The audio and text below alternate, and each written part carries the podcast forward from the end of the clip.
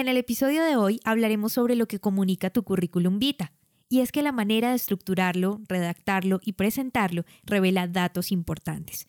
Por eso he invitado a Claudia Palacio, estratega laboral colombiana con más de 15 años de experiencia en temas de empleabilidad, quien nos contará sus claves y estrategias para ser un candidato que se diferencia de los demás.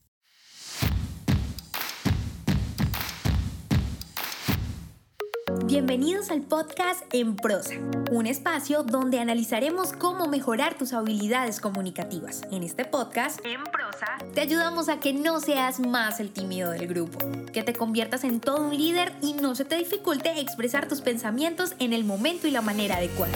Hemos seleccionado los mejores temas Tendremos entrevistas con personas que tienen experiencia en ello, donde analizaremos de manera muy sencilla, desmenuzaremos la información para que lo aprendas y practiques en cualquier área de tu vida.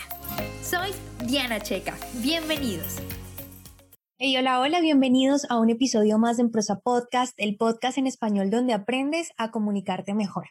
Y hoy tenemos un episodio muy especial porque hablaremos de un tema que sin duda es interesante para todos es un tema laboral y serán las hojas de vida y las entrevistas laborales.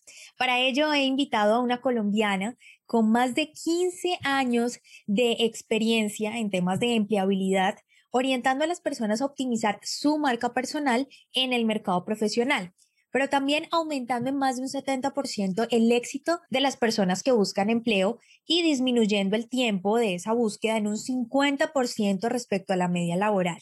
Yo creo que con esa presentación todos estamos atentos y queremos saber esos consejos, esos trucos para lograr dar un paso más allá con nuestra hoja de vida y llegar al campo laboral. Para ello es un honor en los micrófonos de Emprosa Podcast tener a Claudia Palacio. Claudia, gracias por aceptar esta invitación y bienvenida a los micrófonos de Emprosa Podcast.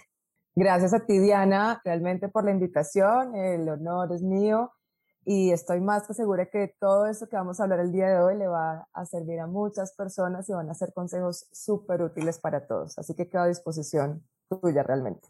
Claro que sí, yo sé que todos estos consejos que nos vas a dar y creo que todos van a estar súper pendientes con libreta y lápiz en mano para anotarlos todos y no perderse ninguno de estos tips. Ya les había comentado de tu experiencia, pero para empezar me gustaría hacerte una pregunta que me parece muy, muy interesante y es el tema de que eres administradora, tienes una maestría en administración, pero ¿qué realmente te hizo tomar esa decisión de irte por el camino eh, o el tema o tratar estos temas de empleabilidad? Si bien la carrera de administración es bastante amplia, entonces cuéntanos por qué tomaste esa decisión o qué te impulsó a esto. Bueno, te comento un poco y eso se remonta más o menos cuando, bueno, cuando yo me gradué de administradora de empresas, yo eh, me gradué en, en La Sabana, en la Universidad de La Sabana en Bogotá y mis papás en ese momento vivían en Cali, yo ahí no tengo empleo, termino mi práctica y quedo sin empleo, ¿verdad? Una práctica de seis meses. Mi única opción era irme a Cali porque pues no tenía cómo sostenerme en Bogotá. Me voy a Cali y realmente uno de los primeros empleos que consigo es como en una, en una productora de cine y el empleo era como, el cargo era como coordinadora financiera y es de esos empleos, esos cargos que tú tomas pero sin pensar y literalmente, mira, créeme, yo me quedaba dormida en el computador, o sea, era como que tres de la tarde yo era, qué sueño, qué terrible, o sea, no me disfrutaba mi trabajo, bueno. Eh, y para, bueno, entonces paralelo a esto, lo que yo hago es que, bueno, si no me gusta mi trabajo, tengo que hacer algo, además, porque no puedo estar afectando también a la empresa. O sea, el hecho de que yo esté trabajando eh, mal, eh, con sueño, no me gustaba mi trabajo, pues evidentemente no era productiva y las dos partes estaban viendo afectadas. Esa es la realidad del asunto. Entonces, eh, cuando yo cogía, cuando yo cogía la flota para ir a mi trabajo, me tocaba coger bus, me tocaba coger flota, etc., de regreso, eh, pues realmente hay una universidad que me gustaba mucho, que era la Universidad Autónoma de Occidente en Cali, y eh, realmente ahí lo que hice fue buscarme un espacio, buscarme un espacio en la Universidad Autónoma, y bueno, esa es otra historia muy larga, pero a la final ahí entro y soy la coordinadora, después de, ganarme yo el espacio, soy la coordinadora académica, me nombran como la coordinadora académica del programa de administración modalidad dual. Ese digamos que es realmente mi primer trabajo formal después de lo que te estoy contando. Ese trabajo me lo gocé, me lo disfruté. Y aquí es cuando entiendo la importancia de, y, y aquí es cuando realmente empieza mi vida en cuanto a la empleabilidad. Y viene lo siguiente y es, cuando pasa ese primer semestre, que es uno cuando trabaja en universidad, pues claramente los ciclos son como de semestres. Entiendo que a los estudiantes eh, se les estaba diciendo como, mire, cuando usted va a la práctica, o sea, nosotros le, buscamos a empresas, coja la práctica que primero se le aparezca, porque después la universidad no se responsabiliza. Eso fue lo mismo que a mí me pasó en la sabana. Yo hice mi práctica en la clínica Teletón. No estoy diciendo que esa práctica fue hermosísima, además fue en marketing, etc., pero realmente como que uno no tenía la conciencia de, de, lo importante que es ese primer empleo, ¿sabes? Y que eso puede además o sea, eso casi que puede definir tu vida profesional. Entonces ahí es cuando yo le digo al decano, mire decano, esto es una situación que no puede seguir pasando. Yo pienso que lo más conveniente es que analicemos las competencias de los estudiantes, analicemos qué les gusta hacer, cómo se proyectan, eh, cuál es su enfoque laboral, en qué son buenos, ¿verdad? Y por el otro lado, preguntarle muy bien a las empresas en qué realmente van a, qué, qué tareas o qué labores le van a poner a hacer a mis estudiantes. Entonces, yo, entonces ahí empezamos a hacer un match interesante y es, si a ti te gustaba el marketing, eres bueno para marketing, eres bueno para no sé qué, pues vale, te voy a enviar una empresa que realmente necesite un, eh, un, pasante de marketing, que lo vaya a poner a hacer actividades de marketing y no de gestión humana, no de logística, no de finanzas. Y esto va a ayudar a que primero el estudiante ya vaya enfocado su vida profesional tengo una práctica feliz que es muy importante, la empresa esté contenta porque tiene personajes más productivos, contentos y pues claramente esto fortalece las dos partes. Entonces, ahí es cuando realmente yo empiezo a ver la importancia de identificar competencias, e identificar en yo que soy bueno, identificar realmente qué me hace a mí diferente en el mercado, qué le entrego yo al mercado y qué debo de buscar. Entonces, fíjate que, que, que, esos son como mis inicios y a partir de ahí, o sea, el programa fue súper, eh, pues realmente fue muy bien acogido, después se, digamos que se pasó para las otras, también se copió el modelo a las otras carreras de la facultad, después empezamos a trabajar también con egresados y ahí empiezo yo todo mi, como con toda mi carrera profesional en, enfocada a empleabilidad realmente. Fíjate que es muy interesante, pero eso que tú has dicho es una conclusión que es importante porque es el deber ser. Al final, hoy por hoy dicen como que necesitamos comunicadores para ventas y digamos uno como yo soy comunicadora social, lo digo desde, desde mi experiencia, y te dicen es, es un empleo, eh, una multinacional, necesita comunicadores sociales, administradores, mm, personas relacionadas con economía o con social o ramas eh, sociales. Y yo digo, bueno, o sea, ¿qué tiene que o sea, es, creo que está mal enfocado en las competencias, porque si bien creo que el propósito de ese anuncio es, si eres bueno para las finanzas o para las matemáticas, puedes vender. Y si sabes hablar bien, entonces como eres comunicador, también. Pero creo que está mal enfocado porque si bien uno está buscando trabajo y, a veces, como tú dices, lo primero que salga, eso es lo primero que uno toma sin pensarlo porque está, pesa más la necesidad que de pronto eh, la experiencia o lo, en lo que uno se quiere encaminar, me parece que debe ser así como tú lo dices, que realmente uno conozca para qué es bueno esas habilidades. Entonces, la pregunta a continuación sería, ¿cómo lograr ese diferenciador o entender cuáles son esas habilidades? Porque muchas personas también confunden el hecho de tener muchos títulos académicos con que ese es su diferenciador. Yo tengo cinco títulos académicos y el otro tiene uno, entonces yo sé que a mí me van a escoger primero. Ese es el, el, común que yo escucho en las personas, ¿no? Entonces, ¿cuál podría ser ese diferenciador que me permita a mí entender esas habilidades que tengo y pues calificar eh, mucho más fácil a un empleo? Ok, fíjate que eso, eso es lo más importante o lo primero que uno debería de identificar antes de salir a buscar trabajo, antes de, de, de, entender yo cómo es cómo va a proyectar. Entonces, cuando uno está en la tarea de identificar competencias, aquí digamos que una forma fácil de hacerlo es compárate, por ejemplo, si estás recién egresado, con tus compañeros, ¿verdad? Entonces, compárate con tus compañeros. ¿Para qué temas en especial tú eras como que se te facilitaba el tema, tú eras el que sobresalías? ¿Verdad? Y te lo digo, por ejemplo, yo soy administradora y pues vale, un administrador, como dices tú, cabe en finanzas, cabe en marketing, cabe en logística, cabe en responsabilidad social, cabe, bueno, en cualquier, en recursos humanos, en cualquier área de la empresa y para eso estudia uno.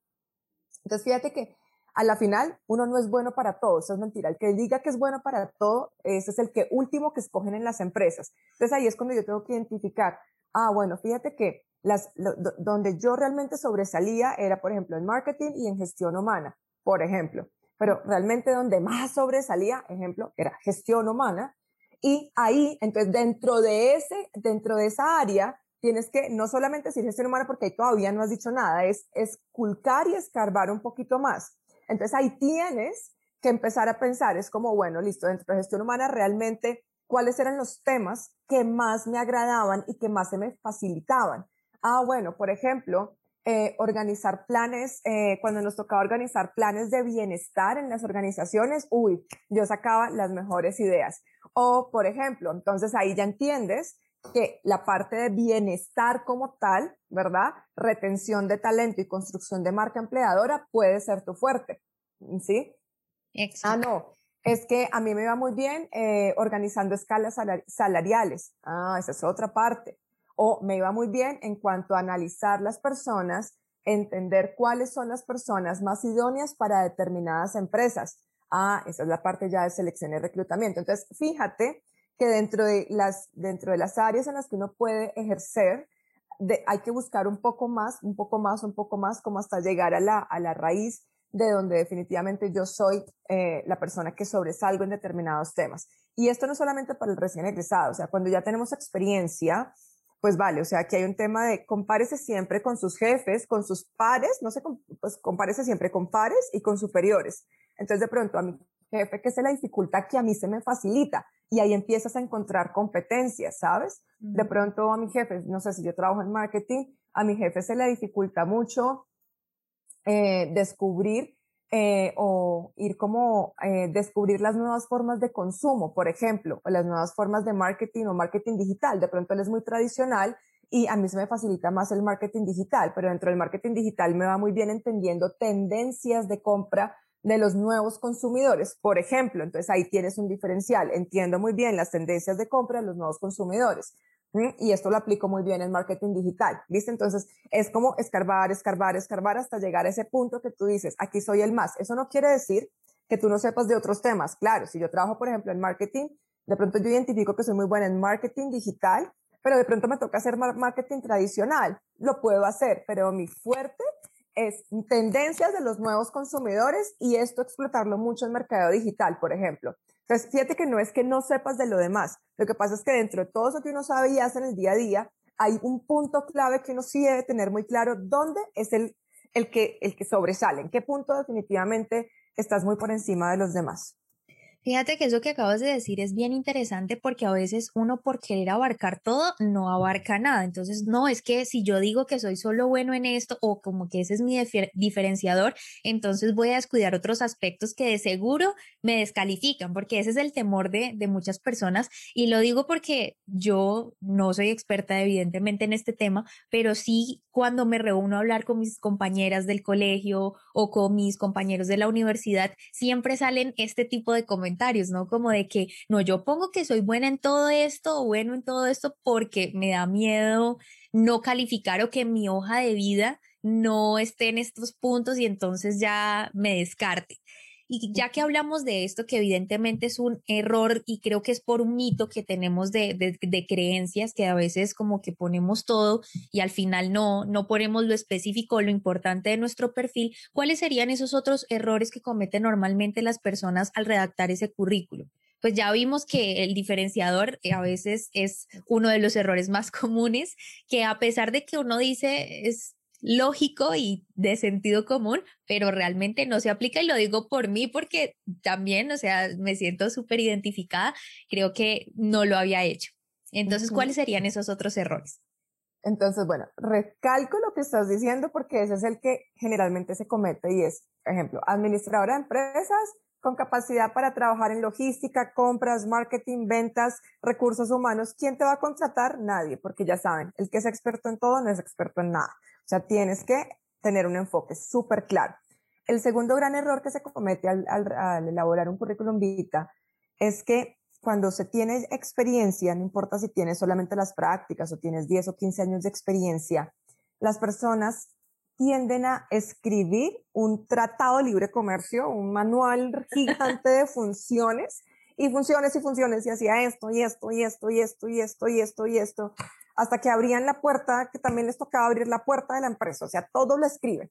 Pero resulta y pasa que hoy las empresas no les interesa tanto el, el, el, el mínimo detalle de lo que hacías, ¿sí? Sino que les interesa es cuénteme usted cómo desde su cargo y desde su rol usted agregó valor, ¿sí? Y contribuyó en la generación de riqueza. Entonces aquí muchos dicen, no, pero Claudia, yo, no trabajo en ventas, ¿cómo yo voy a traer plata a la empresa o cómo voy a generar riqueza? O yo no soy el financiero. Y yo les digo, es que desde cualquier área, área y cargo y rol, realmente tú tienes, es una responsabilidad que tienes que, que hacer y es agregar valor y generar riqueza. ¿Y cómo lo hago? Por ejemplo, optimización de procesos. Encuentro cuellos de botella y soluciono. Cuando no tengo mucha experiencia, identifico que, por ejemplo, con una tabla en Excel nos podemos organizar y podemos tener toda la información y esto va a reducir los tiempos de búsqueda de, no sé, de las hojas de vida, de los candidatos, los tiempos de búsqueda de las carpetas del, no sé, de, los, de los proveedores, se me ocurre, ¿verdad? Entonces, fíjate que eh, de acuerdo al momento de la vida en el que estemos, si yo no tengo mucha experiencia y son mis primeros empleos, pues yo no te puedo pedir resultados de estrategia, o sea, eso es absurdo. A medida que vamos avanzando, pues claro, mis resultados van a ser mucho más estratégicos, pero siempre queda mostrar el resultado. Es decir, ¿qué hice yo? ¿Verdad? ¿Qué hice yo diferente? ¿Qué implementé? ¿Qué gestioné? ¿Qué propuse? Todo esto que hice diferente.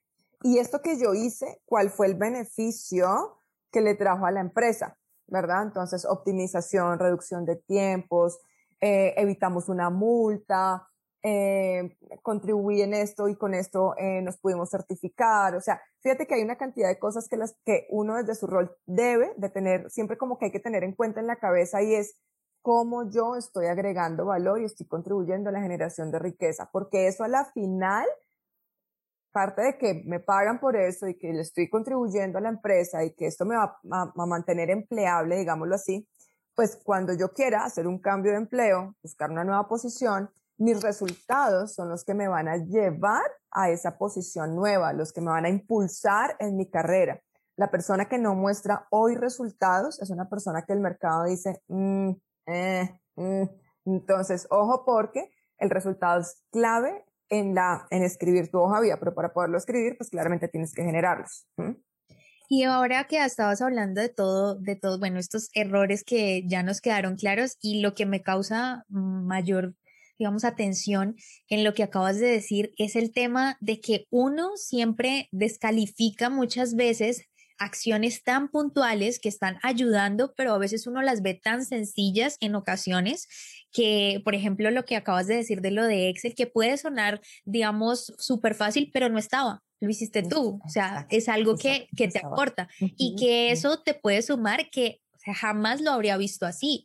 O sea, porque siempre uno tiende a enfocarse es como en las actividades o funciones, como tú dices, y no en esos logros que realmente hizo. Y que desde cosas tan sencillas ahí ya depende de cómo tú lo escribas y, lo, y lo cuentes, ¿no? No se trata de, exagerarlo, pero sí, no decir hice una tabla de Excel, no, pero sí puedes hacer como que logré mm, hacer mucho más rápido los procesos de búsqueda dentro de la empresa por estas y estas razones o cosas por el estilo. Entonces ahí también tiene que ver mucho la comunicación de cómo redactas también esa hoja de vida. Y partiendo de, de lo que acabo de decir, ¿cuáles podrían ser, cuál es una estructura, digamos, básica que tiene un que debe tener un currículum vita y que no puede faltar, cosas que no pueden faltar dentro de un currículum y cómo se debe estructurar para que la gente le quede claro, que no son esas 500 hojas que a veces mandan a, los empleos. Yo he visto que eso se como que la gente se siente orgulloso. O sea, yo he ido a entrevistas de trabajo como que la gente lleva una carpeta además,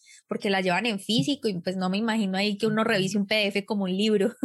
Entonces, ¿cuál es, debería, ¿cuál es esa estructura y qué sí y qué no debe llevar una hoja?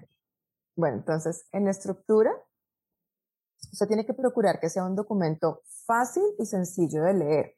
Entre más sencillo, entre más fácil de leer y de encontrar la información, va a ser mucho más ganador, ¿sí? Entonces, ¿por qué lo digo? Porque hoy encontramos muchos, eh, muchos currículums como de diseño, etc., pero a veces se pasan en diseño, a veces como que la información para el que está leyendo no es clara y lo que tienes que tener en cuenta es que el que está de este lado tiene tantas hojas de vida para revisar que cuando hay algo que le está costando, ¿verdad? Es automático el ser humano. El ser humano, eh, cuando algo le cuesta, generalmente lo abandona, ¿verdad? Y no va a ser la excepción cuando uno lea una hoja de vida. O sea, si me está costando leerla por el tipo de letra o el tipo de fuente, porque la información está ubicada de una forma en que no la logro descifrar rápido, porque lo que sea, automáticamente uno lo que hace es abandonar. Entonces, entre más sencillo sea, mucho mejor. ¿Y qué debe tener? un perfil que sea una descripción suya de máximo dos párrafos, donde usted cuente sus, quién es, su enfoque y las competencias laborales diferenciadoras, lo que hablábamos al principio. En el segundo gran, digamos que la segunda gran parte de la hoja de vida, pues claramente es la experiencia y la experiencia debe ser el nombre de la empresa, cuando no es una empresa de, sobre todo cuando es B2, B2B, que es business to business, que no son empresas conocidas para el consumidor final, es muy importante que le pongas una descripción. ¿verdad? Porque tú puedes decir, eh, no sé, eh, comercializadora RIJ. El que está esta no tiene ni idea. Entonces, empresa que eh, importa y comercializa artículos, artículos para cocina, se me ocurre, ¿verdad? Ah, ya ubicas al lector en, en, qué es lo que vas a empezar a hablar y por qué, y, y, y ubicas su cabeza en algo, en, en como que lo ubicas. Porque si, si el nombre de la empresa no es diciente, no se conoce, créeme que la información que vas a decir de ahí para abajo no va a generar impacto alguno. Entonces, nombre de la empresa, a qué se dedica la empresa en un renglón. No es que van a poner la misión, la visión, porque también lo he visto. No, no, no. Un rengloncito. Usted tiene que ser capaz de describir la empresa en un solo renglón.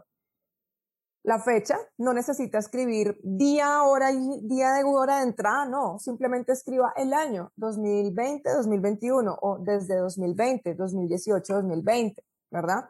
Después escribe su cargo, escribe las funciones, pero entonces las funciones, como dije ahorita, no es un manual de funciones, sino eh, como el, rol del cargo, ¿sabes? O sea, eh, yo siempre lo digo así, es piensa cuál es la razón de ser de que el cargo exista.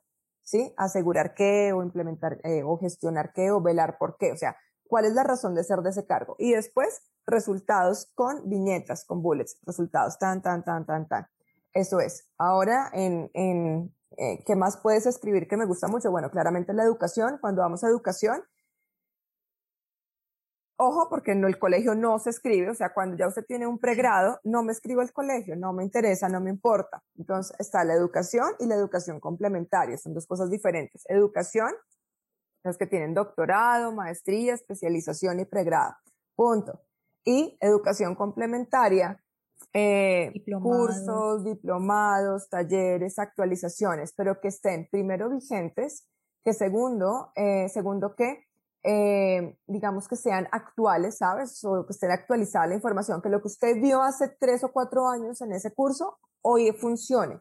Porque si lo que usted vio en el curso o en la actualización hoy es obsoleto, pues hombre, ¿para qué lo escribe? Por ejemplo, los contadores, ¿verdad? O los que están mucho en la, en la parte tributaria, los contadores en general, todos los años se tienen que actualizar porque la norma cambia. Miren, yo me he encontrado contadores que escriben todo ese curso de actualización 2019, 2018, 2017 y se van 20 años. ¿Qué es esto? No, pues que yo hice todo eso. No, no, no, no, pero ¿te sirven? No, entonces quítalos. Sí, entonces es como lo que hoy esté vigente, lo que hoy te funcione. Es súper importante tenerlo en cuenta. Y eso en la parte de educación.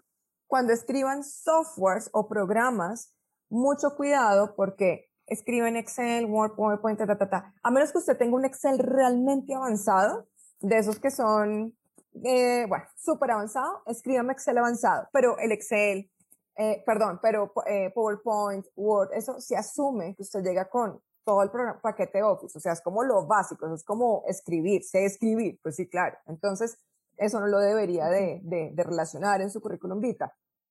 Y escriba los otros softwares que maneja, si maneja SAP, si maneja Oracle, si maneja, bueno, el SIGO, cualquier otro software que usted maneje o que haya tenido contacto con el software, pues claramente debe relacionarlo.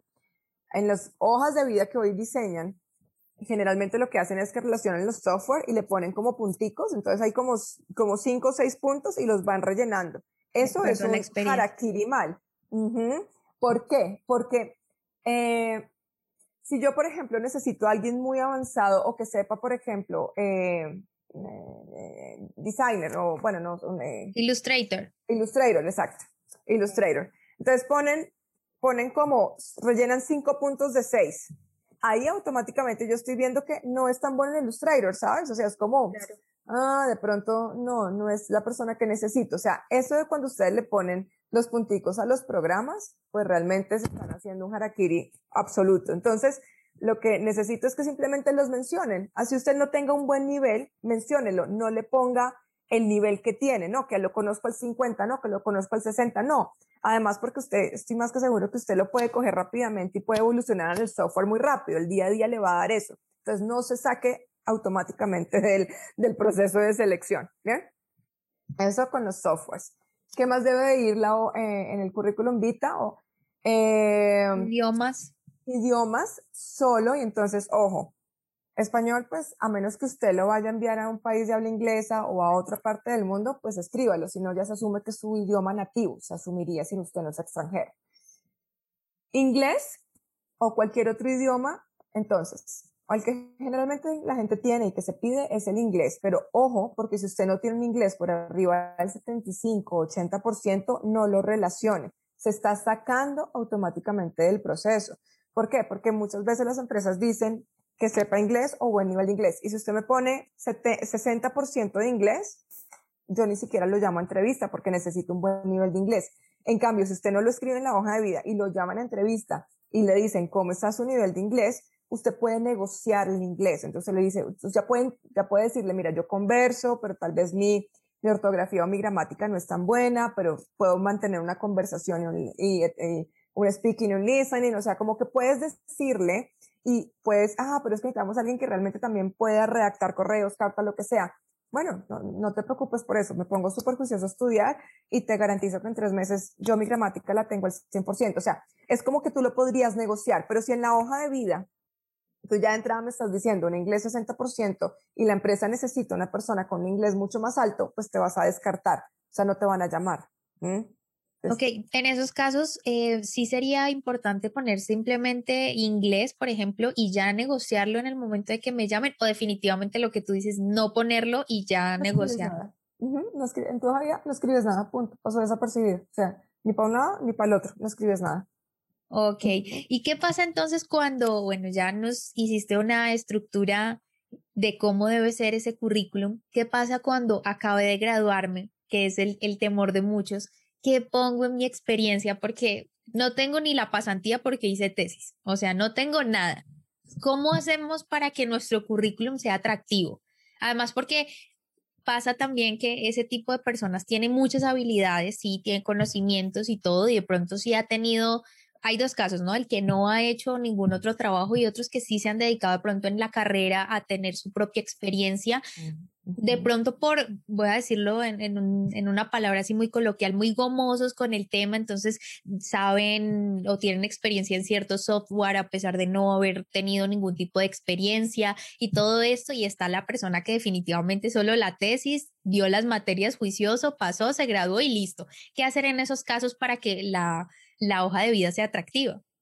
ahí, los que no tienen absolutamente nada, lo que te decía, con el perfil, o sea, tienen que ser súper, súper minuciosos con su perfil, porque eso es lo que realmente, es su hoja de vida en este caso, o sea, no hay ninguna otra información. Es el perfil es lo que vas a tener que redactar de una manera muy acertada para que llames la atención. Ahora, las personas que, por ejemplo, eh, se ayudaron en su carrera eh, siendo meseros, trabajando en un call center, una tienda de ropa, eh, o hasta en la misma universidad, eh, apoyando eventos, logística, etc. Eso funciona, no es que le van a poner funciones y resultados, ahí lo van, solamente lo van a mencionar. La empresa, no sé, call center ABC de 2015-2020, cargo, pues era un call center, y asesor, ¿cómo es que llaman? Como asesor de TC, y punto, se acabó, ni funciones ni resultados. Pero esto lo que está, lo que está permitiendo ver es que, oiga, si yo no he trabajado en mi carrera porque soy un recién egresado, pero sé lo que es trabajar, sé lo que es tener un jefe, sé lo que es cumplir un horario, ese, ¿verdad? O sea, tengo ese, ese ya, o sea, estado de alguna forma en el mundo, en el mundo laboral. Entonces, cuando sean ese tipo de casos, lo que les digo, tiendas de ropa, a veces trabajan medio tiempo, a veces trabajan por las la temporada navideña, esculquen todo eso y escríbanlo, pero solamente relacionadito, no funciones ni resultados. Relacionadito, muy rápido que se entienda que fue tu trabajo de estudiante y punto, se acabó. Si definitivamente no tienes, después de haber buscado, no tienes absolutamente nada, pues nada, no tienes nada, pues no hay nada, no, no, no te preocupes, o sea, no, no, no tienes que buscar donde no hay. Entonces, simplemente ayúdate con un muy buen perfil, ¿verdad? Entiende muy bien tus diferenciales, cuál es tu enfoque y te lanzas al mercado con esa vida que también es muy bien visto. O sea, aquí yo te digo que con, los, con las personas que asesoro, las que más rápido se ubican son precisamente los recién egresaditos porque los enfocamos, los llevamos muy de la mano a entender cuáles son sus diferenciales, los encontramos, redactamos un muy buen perfil y esto les abre puertas. Así que no te preocupes por eso, no se preocupen por eso. Bueno, qué bien lo que acabas de decir, porque el temor de todos es como que si no tengo experiencia, ¿qué cargos puedo como aplicar y todo esto? Pero fíjate que, y a veces el temor también está en no poner ese tipo de experiencias porque dicen, no, pero es que yo soy no sé, soy diseñador gráfico, pero en, en, en, Navidad trabajé en Estudio F, no sé, vendiendo ropa. Entonces, como que no que voy a poner eso si no tiene nada de relación, pero es muy importante lo que dices, que a veces, por más lógico que suene, creo que lo obviamos. Y es que es cierto, o sea, son cosas que, que realmente es importante que te las diga alguien, un experto así como tú, que ya lleva tanto tiempo viendo cosas, porque a veces uno demerita lo que hace, ¿no? Entonces, es importante como tenerlo presente. ¿Y qué pasa entonces, ya poniendo otro caso, es el tema de que hay personas que duran en empleos por poco tiempo, por diferentes situaciones, no solamente porque sean malos, em, malos empleados, sino porque el proyecto se acabó, entonces fue un proyecto de cuatro meses, porque la empresa no tuvo más recursos para contratarte, entonces solo te contrató dos meses, y situaciones así hacen que tu hoja de vida se empiece a llenar de experiencias de, de, de corto tiempo y puede en algunos casos, quería preguntarte esto, si eso suma o resta, porque puede que la persona que esté viendo el seleccionador diga como, bueno, pero esta persona es bastante inestable, porque eso podría mostrar, o sea, uno no puede, o no sé si se pueda poner en la hoja de vida porque se acabó el contrato o por, o sea, creo que no está bien. Entonces, ¿qué puede hacer en esos casos? Si es bueno o recomendable poner este tipo de experiencias o poner una que otra nada más, o si es solo la que he tenido, ¿qué hago en esos casos? Bueno, lo que pasa es que aquí hay varios, varios casos y hay que evaluar el tema o la situación. Si a mí, por ejemplo, me contratan, eh, por ejemplo, por tres meses y me dijeron, mira, tu contrato va a ser por tres meses y porque necesitamos una ayuda extra para terminar el proyecto y etc, etc, etc. Entonces tú en la hoja de vida sí puedes escribir contrato exclusivo por tres meses, entre paréntesis, ¿sabes? O sea, después de que escribes tu cargo, contrato exclusivo por tres meses, para que se entienda que ese, ese periodo corto de tiempo no fue porque te fue mal, ni porque no pasaste un periodo de prueba, ni porque te sacaron, sino porque te contrataron por tres meses, punto. Pero si tú no lo dices en la hoja de vida, como no tienes posibilidad de expresarlo porque no estás frente a la persona, la persona, claro, lo que dice estudian al ver la hoja de vida dice, no, pues que inestabilidad, mejor no. Pero si ya les le das una pequeña explicación, ah, bueno, es que lo contrataron por tres meses y ya entiendo por qué periodo corto o periodos cortos. Ahora, y fíjate que bueno, entonces se contrataron por tres meses para terminar un proyecto, etc. Después, justo te consigues un empleo que es un reemplazo de maternidad, se me ocurre, un reemplazo de vacaciones que son más cortos. Entonces tú puedes escribir entre paréntesis debajo del cargo reemplazo por vacaciones o reemplazo por vacaciones. ¿Sí? O sea, tienes que escribir ese tipo de detalles que hacen que tus contrataciones hayan sido cortas si debes y si aconsejo relacionarlas, porque la hoja de vida habla de nosotros cuando no estamos. Entonces yo tengo que prever ese tipo de cosas que, puede pensar la persona al ver cortas, fechas muy cortas. Entonces yo de una vez le doy la explicación para que me llame y tenga curiosidad en, entrevistarme, etc. Ahora, eh, que también hay muchas situaciones de estas y es, si usted no ha durado los empleos porque no pasa el periodo de prueba, que pasa mucho, pues no escriba esa, no escriba esa, esa experiencia. Y si de entrada no la escriba. No, es que a usted no le gustó el clima laboral y renunció. Pues no la escriba. no, eh, pues renunció un poquito tiempo, ¿no? No estoy diciendo que es que renunció al año y medio, entonces no la escriba, no. Si usted dos meses y no le gustó el clima laboral de la empresa y prefirió irse, o sintió que ese trabajo no era para usted, o sintió lo que haya sentido y usted decide renunciar, pues tampoco la escriba, porque eso sí va a demostrar inestabilidad laboral y eso sí le va a afectar y va a hacer que no lo llamen a procesos. Ah, pero Claudia, me queda un hueco, un vacío laboral. Miren, a veces es preferible tener el vacío laboral y no mostrar inestabilidad laboral. Ok, bueno, e, eso es, eso es muy importante, ¿no? La aclaración que se debe hacer, porque hay diferentes casos y la mayoría de situaciones son como las que hemos, digamos, tocado aquí y de lo que tocaste me parece muy válido el tema de poner que fue por licencia de maternidad, vacaciones, todo este tema, porque yo por ejemplo, podría pecar por ignorante porque yo no lo pondría, yo solamente pondría las, pues que el periodo de tiempo que estuve, un mes, dos meses. Y eso me haría pensar a mí que, claro, la persona va a pensar en, en temas de, inestabilidad, pero esa sí es una aclaración muy válida, ¿no? Que fue licencia de maternidad o todo este tema. Ahora, ya cuando tenemos el tema, ya estamos, tenemos estructurada la hoja de vida, ya, ya hemos dejado atrás todas esas creencias y hemos logrado nuestro diferenciador, nos llaman a una entrevista, ya estamos en el proceso. ¿Qué pasa con esas entrevistas grupales? Te cuento a modo de anécdota. A mí me pasó que yo, bueno, fui citada en otra ciudad, fui todo porque además que yo quería cambiar de trabajo, entonces empecé a aplicar a otros empleos y bueno, pedía permiso en el trabajo y me iba pues a las entrevistas, entonces era en otra ciudad y yo fui y era una entrevista grupal. O sea, jamás me imaginé que eso fuera grupal. O sea, yo ya estaba nerviosa de entrada porque yo dije, bueno, vi muchas personas afuera, pero jamás me imaginé que fuera así como que todas íbamos a estar ahí viéndonos y, nos iban a hacer preguntas. Entonces, ¿qué hacer en eso, en ese tema de que te ponen a hacer, a mí me pusieron a hacer un ejercicio con respecto al, trabajo que tenía que realizar en la empresa. Entonces, como, mira, según esta, mm, era como una prueba de conocimiento y después teníamos que sustentarla frente a, las personas que nos, nos estaban haciendo la entrevista. Obviamente yo era la penúltima de, era una mesa redonda, era la penúltima. Obviamente la mayoría iba diciendo cosas que eran muy parecidas a mis argumentos. Entonces, ¿qué decir en esos casos, por ejemplo? Ok. Bueno, ese tipo de, entrevista, eso se llama, a mí me gusta llamarlo grupal, individual, porque fíjate que aunque estás frente a tus competidores, a la final eh, tú eh, lo que tuviesen podido, lo que, lo que tenías que hacer en ese momento, pues era individual, no era un trabajo en equipo, sino individual, solo que tenías que argumentarlo y exponerlo frente a todos los demás. ¿Qué pasa? Y esto es algo que, que sucede mucho y es que eh, empezamos a, por ejemplo, empezamos a escuchar la respuesta de Pedro, Juan, María, no sé qué, de todos, y cuando llega mi turno digo, ¿y ahora yo qué saco diferente? ¿Ahora yo qué me invento? ¿Ahora yo qué? Y no se trata de eso, si tu respuesta o la forma en la que tú eh, generaste el, el desarrollo del caso y la conclusión es muy parecida a la de los demás, tú tienes que contar lo que tú pensaste y cómo lo elaboraste y cómo lo diseñaste no importa que sea igual al de Pedro, María y Juan, porque a la final pues así fue como tú lo pensaste, ¿de acuerdo?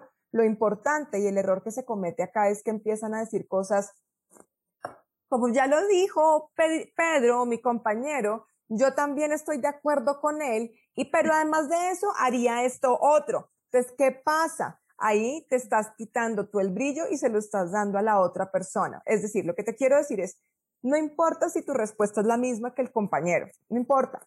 Lo importante es que tú comiences a dar una respuesta desde ceros, como si nadie hubiese hablado. Así estés repitiendo lo que los otros está, los que lo, que los otros dijeron. Si me hago entender? O sea, no importa que Pedro haya dicho lo que tú también vas a decir. Lo importante es que tú comiences desde cero la explicación, porque lo viste de esa forma, porque lo pensaste así, cómo lo piensas gestionar, porque no sé qué, así tu cabeza te esté diciendo, pero es que puedes acortarlo, porque ya todo eso, todo lo... No, no importa, tú tienes que contarlo desde tu esencia, desde tu argumentación y desde tu forma de pensar, porque es tu momento y es tu momento de brillar y tú no puedes cederle el brillo y el espacio al otro, punto. O sea, ese es el, el error que se comete en esas, en esas pruebas. Eso es muy cierto. Uno dice, no, pero ya lo dijeron, ¿para qué voy a repetir otra vez lo mismo? Pero sí, es mejor decirlo, pero eso que tú dices me parece un punto importantísimo, el tema de explicar el por qué yo llegué a esa conclusión o el por qué desarrollé el ejercicio así, porque normalmente uno simplemente da el resultado, pero no la explicación del por qué llegó a eso. Entonces, ya saben, hay que empezar por el principio todo y empezar a explicarlo. Y ahora que estamos hablando de este tipo de entrevistas y de pruebas también, están esas pruebas psicotécnicas. A mí me ha tocado, bueno, eh, mis entrevistas han sido chistosísimas, la verdad, pero a mí me, me, han, eh, me ha tocado estas entrevistas, eh, estas pruebas psicotécnicas, en donde te ponen a veces unos dibujitos también y que lo según no sé qué cosas.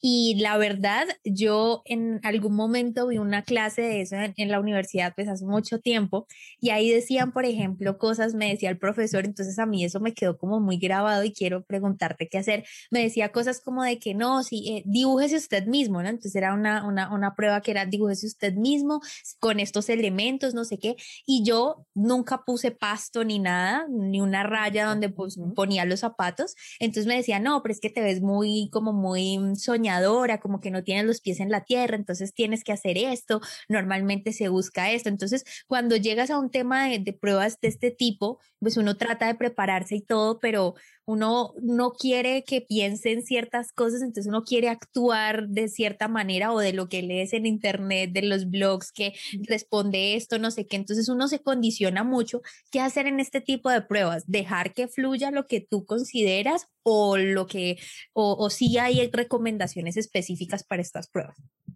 Bueno, te comento, y es que estas pruebas que se llaman proyectivas, las que son de dibujar, las que, eh, por ejemplo, el Wartec, que son los ocho cuadritos y te dan incentivo en cada campo, donde te dicen dibuje una figura humana, etc. Eso se llaman pruebas proyectivas y lo que está midiendo es, realmente son unas pruebas que entienden el ser humano desde su comportamiento, si es una persona agresiva, si es una persona que tiene buena comunicación o no, si es una persona que tiene problemas familiares, o sea, ese tipo de cosas es lo que mide. Por eso la primera recomendación que yo les hago es, para estas pruebas, ojalá usted haya descansado, y, fíjate que puede ser muy obvio, pero no lo es, haya descansado la noche anterior muy bien. Ese día se levante con una muy buena actitud, con una actitud positiva y ojalá no pelee con absolutamente nadie, ¿sí? Eso de que le sirvió el desayuno, ay, pues yo quería desayunar arepa, yo quería lo que sea. ¿Verdad? O salió y entonces está lloviendo, ay, pero ¿por qué tenía que llover el día de hoy? Ah, pero en el bus no pasó, ah, pero el carro me mojó, lo que sea. Fíjate que eso se va a ver reflejado en la prueba automático, o sea, automático por tu trazo, están hechas para que tú así lo creas pensar eh, o ponerlo muy, muy, eh, como, eh, sí, muy meditado y muy pensado, siempre el, el subconsciente o el inconsciente realmente te va a jugar ahí una pasada. Entonces, lo primero es ir súper relajados a esa prueba, muy, muy, muy tranquilos. Cuando estemos contestando la prueba, como que ubiquémonos emocionalmente en un momento feliz de nuestra vida, ¿sabes? En un momento que nos hayamos sentido feliz, contentos, etc. Tercero, dibuja lo que en ese momento tu cabeza, ¿verdad? Te está mandando. Lo que tu cabeza te diga que, que debes dibujar, eso es lo que debes dibujar. Y aquí tú mencionaste un punto y eso es que uno lee los blogs y ve, sí, claro, en internet tú consigues la respuesta de todas esos, de todas esas, esas pruebas, pero realmente ninguna respuesta es verdadera. ¿Por qué? Porque nadie, ninguna persona es igual a ti. ¿Y qué sucede? Lo que le sirvió a este personaje era para un cargo que no es el cargo al que tú vas a aplicar. Es una persona que es completamente diferente a ti. Es una persona con una edad diferente, con un pensamiento diferente, con una todo es diferente, o sea que no te va a servir. Además, porque, ojo, porque no te van a hacer solamente una prueba, te van a hacer varias. Y si hay incoherencia, pues claramente yo de una vez entiendo, esta persona trató de modificar los resultados en alguna de ellas, no me voy a poner a entender cuál, simplemente la saco del proceso. Por eso es importante no revisar la respuesta en Internet o cuando es hecha o dicha por un psicólogo, miren, póngale el piso, póngale no sé qué, etc., etc., el, el, psicólogo se da cuenta, uy, esta prueba está mañana, o sea, esto ya le dijeron que tenía que tener en cuenta. Entonces, tampoco es conveniente, sea, lo que les digo es, ubíquese en un momento feliz de su vida, donde se haya sentido contento, feliz, pleno, exitoso, productivo, ¿verdad? Y en ese momento conteste lo que su cerebrito, su cabeza le esté, eh, le esté, le esté diciendo realmente. Eso es lo más acertado para este tipo de, de pruebas. Mira qué interesante, porque jamás pensé que los psicólogos, bueno, jamás lo pensé, debo confesarlo, sí, sí lo acabas de decir, pero que los psicólogos dijeran esto ya está, ya tiene maña, ya, ya le dijeron qué hacer. Entonces, a veces nos dejamos guiar por quien no debemos en esos temas y lo que dices es cierto. Tú ves, por ejemplo, responde tal cosa a estas preguntas difíciles de una entrevista de trabajo y lo cierto es que uno puede dar una recomendación como de cómo estructurar una respuesta para, para responder este tipo de preguntas difíciles, pero lo que sí no puede hacer es decirle di tal cosa, porque uno se lleva eso y lo cierto es que eso no te sirvió para nada en el cargo que necesitabas y que a esa persona sí le sirvió. Entonces hay que tener mucho cuidado con lo que leemos y lo digo porque como te decía en un principio, me reúno con mis amigos del colegio, de la universidad, y siempre salen este tipo de experiencias y de temas que uno dice, no, es que yo leí la otra vez tal cosa en este blog me parece súper interesante, pero no, hay que como guiar bien a las personas en ese punto y saber que sí, que no. Y ya para cerrar esta entrevista que ha sido de verdad maravillosa porque me la he pasado muy bien contigo, Claudia. Quisiera que, que, nos contaras cuál ha sido de tu experiencia asesorando personas, cuál ha sido ese caso que tú dijiste, no, que fue un reto total para ayudar a esa persona a descubrir pues todas estas habilidades diferenciadores y ayudarle a disminuir esa, esa búsqueda laboral y todo a lo que a lo que tú haces, digamos, en tu programa. Se inscribió a tu asesoría y realmente fue un reto. ¿Cuál fue esa, esa asesoría? Tengo un caso que adoro y esos casos que se te quedan grabados en la cabeza porque una persona, él es, eh, era un muchacho, en ese momento tenía 34 años, él era ingeniero o es realmente ingeniero industrial, él se graduó de la universidad a los 24 años. Y resulta y pasa, eh, eh, él es caleño, y resulta y pasa que no había podido conseguir empleo de los 24 a los 30 años, o sea, seis años sin empleo, ojo. Mm. Entonces, cuando cumplió 30 años, él como que tenía un familiar en Bogotá, una tía o algo que le apoyaba, como que le ayudaba, no sé, y le dijo, véngase para Bogotá, yo le pago una especialización para que usted arranque profesionalmente, pero no había trabajado durante ese periodo de tiempo. Llegó a Bogotá, hizo su especialización, su especialización, pasaron tres años más y no pudo conseguir empleo o no consiguió empleo.